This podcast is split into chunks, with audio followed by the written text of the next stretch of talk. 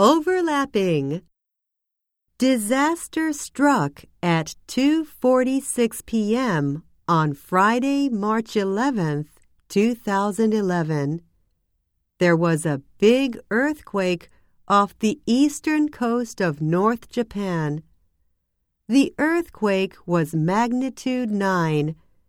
It was the strongest earthquake ever to hit Japan. This powerful earthquake caused several large tsunami to hit the land. Many people lost their lives. The areas most affected by this disaster were Miyagi, Iwate, and Fukushima prefectures.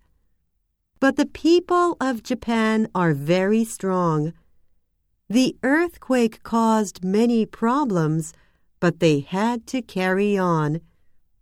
Can you see the children in the picture? These children live in the disaster area.